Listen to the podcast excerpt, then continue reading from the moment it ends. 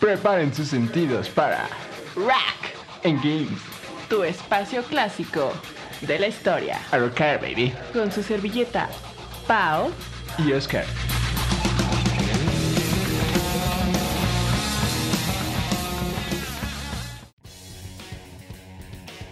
Buenas ta- ah, no, noches, amigos. Noches ya, amigos. Muchachones, ¿cómo están en esta bella noche, noche tarde, la hora que nos estén escuchando de Rack and Games? Aquí, los de siempre, los clásicos, los inolvidables. Los de siempre otra vez. El Oscar Bonnie Guapo Ah. y su queridísima Paola Shin. Paola Shi. ¿Cómo estás? Muy bien, mi, mi querido Pau, muy bien. En esta noche Tarde. de grabación, de locución, de locución, amigos, echando el Rock and Games en este bello día. Espero que todos estén bien y tomen agua, hidrátense y escúchenos. tomen cerveza. Tomen cerveza, amigos. Hoy les traemos un episodio muy especial y muy bello. ¿Sabes por qué, amigos? ¿Por qué, mi amigos, eh? Amigos, amigos.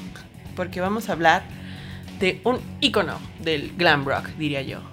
Alice Cooper. Alice Cooper. Cooper.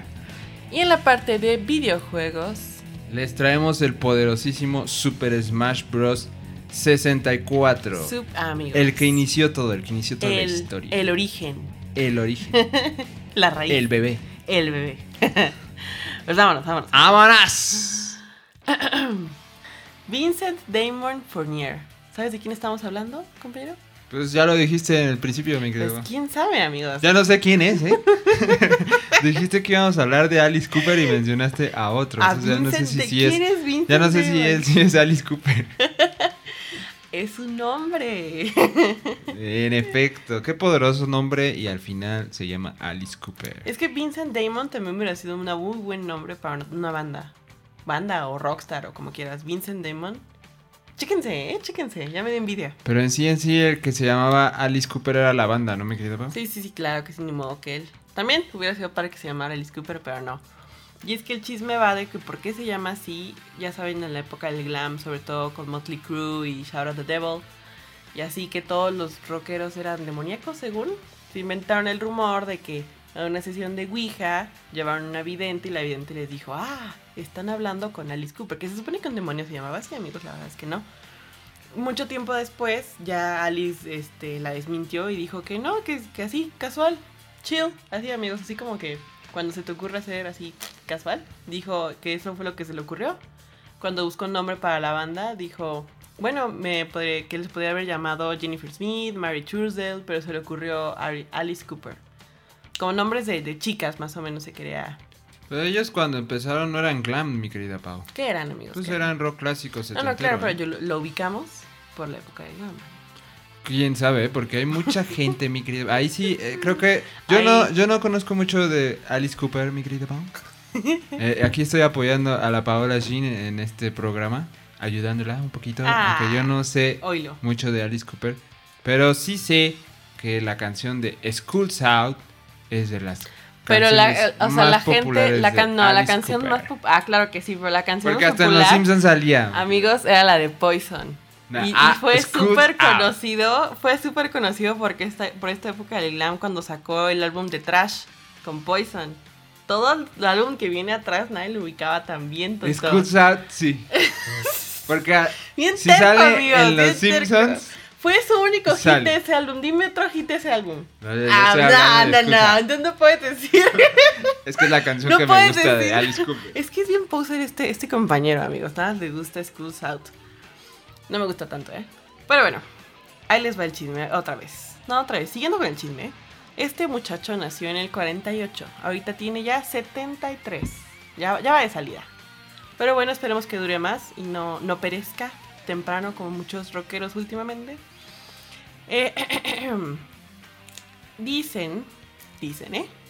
Surgen, él nació en el 48, pero como que hasta los 60 empieza a armar, es como, como esta banda surgen en Estados Unidos, como en los 60, 70 llegan, despegan, digamos, con el álbum Sí, despegaron en el 73. como 70 Con el ¿No que, álbum. ¿No que no sabías, compañero? Pues es que sí sé más o menos porque te digo que School's Out, que es la canción más terco, popular de amigos, Alice terco. Cooper.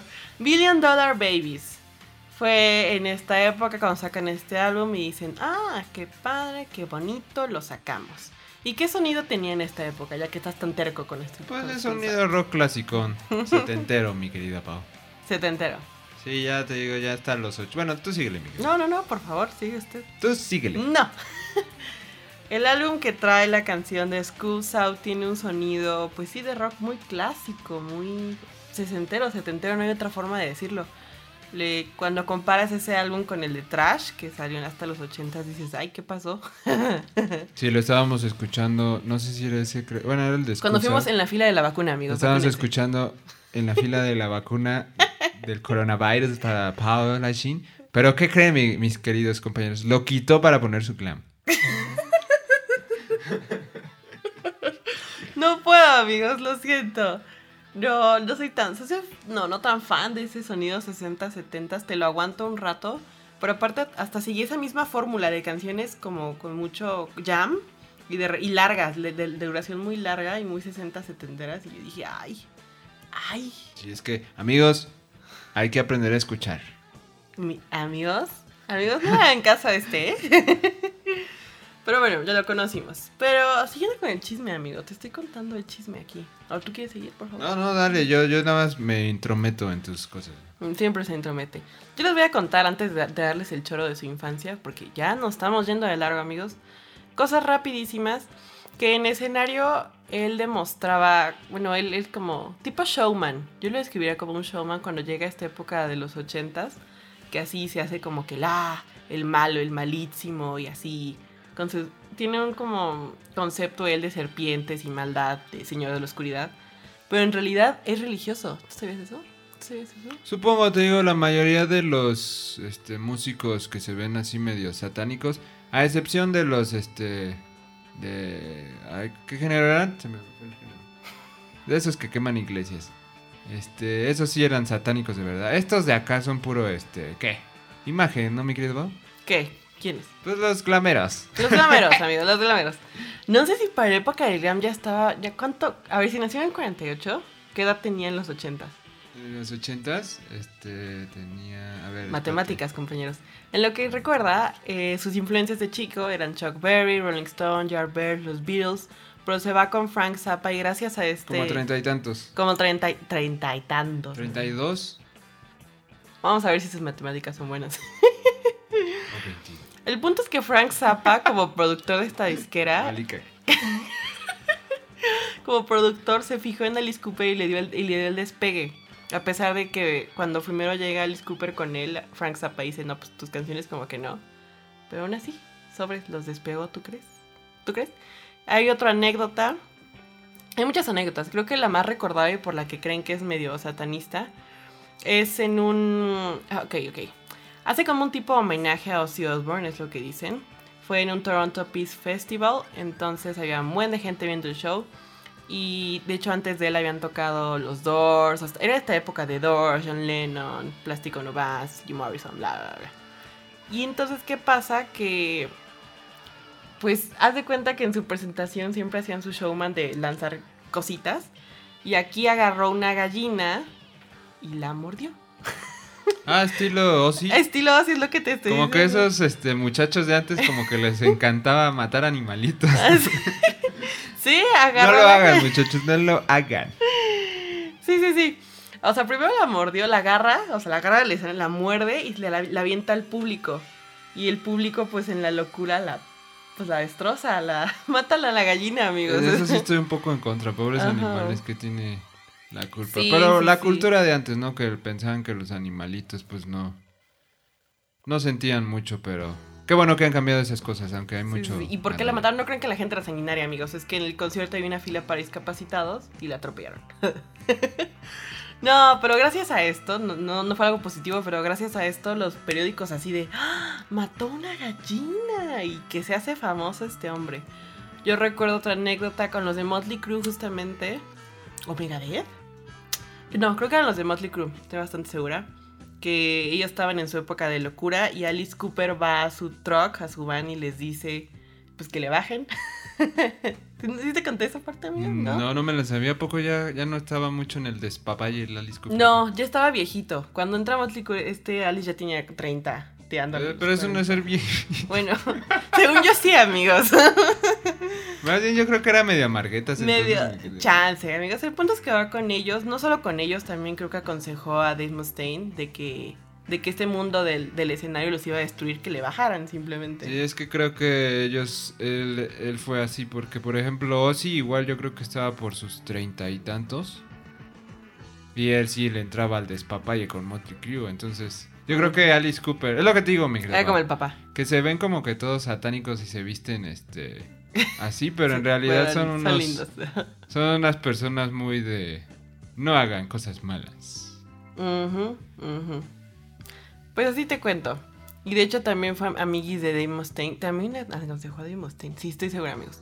El punto es que ahí andaba. Y es religioso, anda por ahí en la cultura popular. Ya cerrando esta parte, amigos, pues nos cae muy bien. Vean, chequen su discografía, chequen esta evolución musical que tiene de los 60, 70, cuando pasan a 80. Tuvo unos discos como solista. Después que se separó de la banda de Alice Cooper, tuvo unos de solista y luego ya se metió otra vez. Tuvo otras colaboraciones y así tipo con Twisted Sister, Rob Zombie, Guns N' Roses, Slash. O sea, claro que como que, como que está de más hacer colaboraciones, amigos. Entonces, pues sí, chéquense todo este asunto. Vean también que algunas películas también él sale de tipo banda sonora. No les voy a contar cuál, quiero que investiguen. ¿Y qué más, compañero? ¿Quieres contar algo? Adelante, adelante, No, no, síguele. antes de cerrar, ¿les sigo? Todavía un poco con Alice Cooper. Bueno, entonces escuchen las, eh, las, las álbumes, eh, amigos. Los álbumes de el de School Souths, que no- creo que no se llama así, y el de Trash. Y amigos, nos podríamos quedar aquí chismeando hablando todo el programa de Cooper porque claro que es toda una historia de vida, todo un showman con el respecto. Respecto, a esto me refiero con que siento que se parecían un tantito a Kiss, que en el escenario se vestía y se caracterizaba y se shalala, se dice el malo, también su nombre es toda una marca, es una trademark, toda una vida de pues también excesos, adicción, ya está viejito, pero pues me cae bien, ¿no? ¿A ti te cae bien? En efecto, me cae muy bien, mi querida Pau. eh, me cae muy bien. Pues sí, también ha tenido sus apariciones en cine, cositas para cine, bla, bla, bla. Definitivamente la fama fue cuando firmó con Epic Records y sacaron el de Trash, porque antes pues como que, pues como que no amigos. Y ya eh, sacaron más cositas, de influencias, ha tenido ahí bonitas relaciones, entonces pues ahí está, ahí está el muchacho. Claro que tiene ya hijos, ¿cómo no? Claro que sí, Claro que sí. claro que sí, no debe ser. ¿Hay algún rockstar que no tenga hijos? Buckethead. ¿Quién sabe? Es que ¿Quién no sabemos sabe? nada de su vida privada, mi querida. Ah, también escuchen la de No More Mr. Nice Guy, otra canción clásica que, que todo el mundo ubica. Ya, vámonos. Pues ya dejando de lado de que Pau ya concordó de que School's Out es la mejor canción de Alice No. Cooper, pasamos a la sección de los videojuegos, mi querida. Vivio. Porque les traemos el poderosísimo Super Smash Bros. 64. ¿Cómo ves, mi querido Pau? Pues ahí andamos, ¿no? Ahí andamos. ¿Qué opinas del juego? Pues me cae bien también. A mí no me gustan, amigos. Si me gustan, me gusta ese modo de juego de batallitas entre amigos. No me gusta porque soy un asco y pierdo en todo. Díganle que sí, muchachos, díganle que sí. Videojuego de 1999, mi querido. Cuando yo nací. El que yo nací- empezó todo Cuando yo nací. la historia de Super Smash Bros. Ujú. Yo creo que yo lo jugaba por ahí de los 2000 Cuando mi- mis tíos lo tenían en 64, creo que se, lo, se los prestaban. Entonces, sí me daba un buen de adicción jugar contra ellos. Yo escogía, yo siempre escojo a Link. Team Link, Forever and Ever. Team Yoshi. Eh, y pues empezó esa modalidad de juego de peleas entre personajes. Crossover. Crossover de varios personajes, ¿no? ¿Cuál estaría el del 64? El de ese, pues acuérdate, mi querido Pau, tú lo Eh, Mario. Luigi, Yoshi, Mario, Luigi. Link, este, un, una ahí de cosas que no conozco. Star Mario, Fox. Donkey Kong, Link, Kirby, Yoshi, Star Fox, este Pikachu, este Jigglypuff, Kirby, Capitán Falcon. Capitán Falcon, eh, Ness, traía Fox. Metroid. Traían esos personajes, mi querido Pau. Según este, había más personajes escondidos, pero Pero no, solo eran esos. El más difícil de conseguir era NES, que te tenías que pasar todo el modo historia en... Es normal o... Hay un modo historia. Sí, el Qué modo historia. flojera, ¿Qué, oso? Yo no sé qué hace aquí en Rock and Games, ¿eh? Siento que es más, le deberían de llamar este Glam and... Qué feo. Pero bueno, eh, entonces te digo, eh, había en el modo historia te lo tenías que pasar en eh, modalidad ¿Hard? medium creo que era, o, o superior, con tres vidas, sin que te hicieran game over para desbloquear. Pero casi, ca- ca- cuando desbloqueabas ya al personaje, lo tenías que vencer, mi querida Pau. Porque si no lo vencías, todo lo que hiciste se iba a la popó. Entonces tenías que volverlo a hacer. Cañón. Sí, el, niñito ese como que... Estaba muy intenso el niñito ese, ¿no? Sí, entonces tenías que tener cuidado porque una vez tenías que prepararte para vencerlo. A mí me, sí me costó un poquito de trabajo porque también los controles del, del 64 son un poquito más pesaditos, ¿o no, mi querido? Pues hay viejitos, ¿no? Sí, en efecto, mi querida Pau. Y pues es un juego que se disfruta al 100% si lo juegas de 4. ¿O no, mi querido Pau?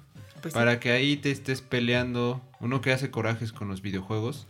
Sobre todo esos de peleas donde tienes que ganarle al- a tu amigo o a otros. Otros que se creen mucho. Pues sí, sacas todo tu coraje y frustración, mi querido. ¿Cómo Es ves? que está bueno para una tarde de convi- convivición, ¿eh? Convivencia de Rack and Games con chelas. No, la verdad es que a mí me daba miedo jugar ese modo de historia. O creo que yo te vi a ti jugarlo. Porque hay un como jefe final que era una manota gigante blanca. Que te aplastaba y te... No, qué miedo, amigos. ¿Qué es eso? En efecto, mi querida Pau, tenías que pasar, pues empezabas creo que contra Link, pasabas contra los millones de Yoshis, también había unos donde salían muchos Kirby's, luego los Polygon Team, ajá, contra Donkey Kong gigante. ¿Cómo ves, mi? Y al final llegabas contra la mano de manos. Sí, el soundtrack también, por ejemplo, pues la canción de Kirby es la de ti, ti, Ti, ti, ti, ti, ti. Sí, o sea, te la pasabas muy divertido si viviste en esa época. O si ¿Qué escenarios había? Pues estaban los de los personajes que estaban el Kirby, estaba el castillo de Link, el- la selva de Donkey Kong, una nave de Star Fox. No, a lo mejor era el ti. El, de, el, que, el que más me molestaba era el de la como lava de Metroid. Híjole, qué, qué, qué, qué castrocérrimo era esto. ¿Y qué más, mi querida Pau? Pues sí, escuchen lo del soundtrack, pues son este canciones de los videojuegos de cada personajecito, mi querida Pau. Pues es que de ahí fue, como, dice, como decimos, fue el origen. De ahí salieron un buen de Smash Sí, Bros. ya hasta ahorita el último Smash Bros que es el Ultimate, creo el de Switch. Ya con más tenemos. personajes, más poderes. Sí, más ya son bla, bla. un millón de personajes y a cada rato sacan personajes. El del de 64 era el básico que empezaban yo creo que a experimentar esa modalidad de juego y pues fue todo un éxito, mi querido, todo Sí, el mundo. a mí me gusta más. Los ese. torneos, eh, los torneos. Los ve, ve- torneos. ve videos de cómo hacen. O sea, si, si tú me has visto a mí hacer coraje con un videojuego, ve los corajes que hacen en los torneos los muchachos de cómo avientan su control. o- o- ajá. no, eso es otro, otro nivel de coraje. Amigas, amigas, mujeres, hombres. Así Se supone hombres. que los videojuegos son para que nos relajemos, Convivencia, convivencia. convivencia y Sana. todo. Pero creo que es al revés, ¿eh, mi querido Bob? Los videojuegos hacen que. Hay que saber Es que perder. por eso yo no le juego, me enojo. En efecto, este videojuego yo creo que es de los que empezaron con la modalidad de enojarte contra el otro. ¿No crees? De, de destruir amistades, Sí, básicamente. porque amigos. puedes jugar Mario y te mueres y te enojas, pero con el Mario. Pero cuando tu amigo te gana. Pero cuando tu amigo o un desconocido que se cree mucho, o, o pues que sí admitamos lo que son mejores que nosotros, cuando te ganan, pues sí uno hace los corajitos. Y justo hablando para la comunidad del TEC, amigos, acuérdense, acuérdense antes de la pandemia cuando había como una semana y semana TEC. Y mucha gente, ah, no había una semana, quién sabe qué se trataba, pero te daban dinero el TEC y como tenías que sacar tu emprendimiento para devolverles el dinero e incluso más y ganabas quién sabe qué para concurso de emprendimiento, bien raro amigos. Y siempre era clásico amigos que se armaban las retas de Smash, siempre, ponían para los amigos Muy buena opción para jugar, ¿o no, compañero? En efecto, es que te digo, las retas de Smash, por ejemplo, yo dejando un poquito de lado el Super Smash Bros. 64, yo jugué demasiado el Super Smash Bros. Brawl, el de GameCube, creo que sí es el, el Brawl, el de GameCube con, con mis primos. Híjole, eran, eran tardes de, de jugar unas 3, 4, 4 horas contra ellos y nos daban buen de risa, así, porque, porque también luego jugábamos contra su hermana, una prima, una, eh, ahí en esa época era mi prima la más pequeñita y, y ella escogía como a Peach o a Zelda o a Jigglypuff y era súper divertido mandarlas a, a volar. Porque no sabían jugar, tú, tú nada más ibas y con el espadazo del spin attack del Link, mangos las sacabas a volar. ¿Cómo ves, Miguel? Es que creo que te faltó escuela, ¿eh, Miguel? Te faltó escuela. No tuve amigos, amigo. Te faltó escuela porque eh, los familiares creo que son los que también te meten mucho en los videojuegos. Sí, ya pues no. A mí No, me metió en el mundo de Nintendo pues todos mis tíos y mis primos. Ahí fue donde yo me enamoré de todos esos videojuegos. Pero, por ejemplo, el Smash Bros. Este, nunca me ha gustado jugarlo casi. Yo tengo el Ultimate, el último. Nunca me ha gustado jugarlo casi solo, mi querido. Siempre como que me gustaría jugarlo más entre unos 4 o 5. Ay. Porque ese Ultimate... Comenten quien quiera jugar con él. Sí, por favor. ya se puede jugar, creo que es de 12, una cosa. Imagínate ahí 12 Ay. perros jugando. Como cuando jugamos Mario Maker, amigos. Ah, sí, hace poquito jugamos el Mario Maker. Yo lo jugué por primera vez de 4. No. Otra cosa, ¿eh? Te diviertes demasiado. O sea, de uno te lo tomas en serio y todo el cosa, pero ya cuando lo juegas eh, con amiguitos, otra cosa, ¿eh? Oye, amiguitos que no saben jugar a mí. Eso yo creo que... Para no pasar corajes, jueguen con personas que no saben jugar para que te diviertas. Porque si juegas con alguien que se lo toma demasiado en serio, sí es peligrosa la situación lo que estamos. Peligroso, amigos. Sí, entonces, si quieren, este, podemos mandarles a Pau para que jueguen con ella porque es medio maleta con, con estos juegos, entonces se van a divertir. ¿Cómo ves, mi queridísima Pau? Pero ya hay que armarnos unas retas, ¿no? Unas retas del Smash. Ujú. Pues yo creo que pues le dejamos por hoy a este programa. Ya, ya vamos a comer. ¿no? Ya, este, todavía falta un poquito para que acabe el programa, pero pues ya es el hambre, ya es la ambición, ya es hora del momento de descansar. Nos vemos la próxima semana en otro episodio de Rock and Games. Recuerden que nos pueden escuchar por frecuencias.com.mx a través de Twitch o Tuning Radio todos los miércoles a las 7. En efecto, mi Y síganos en Facebook e Instagram. Besitos y buenas noches. Genial. Hasta luego.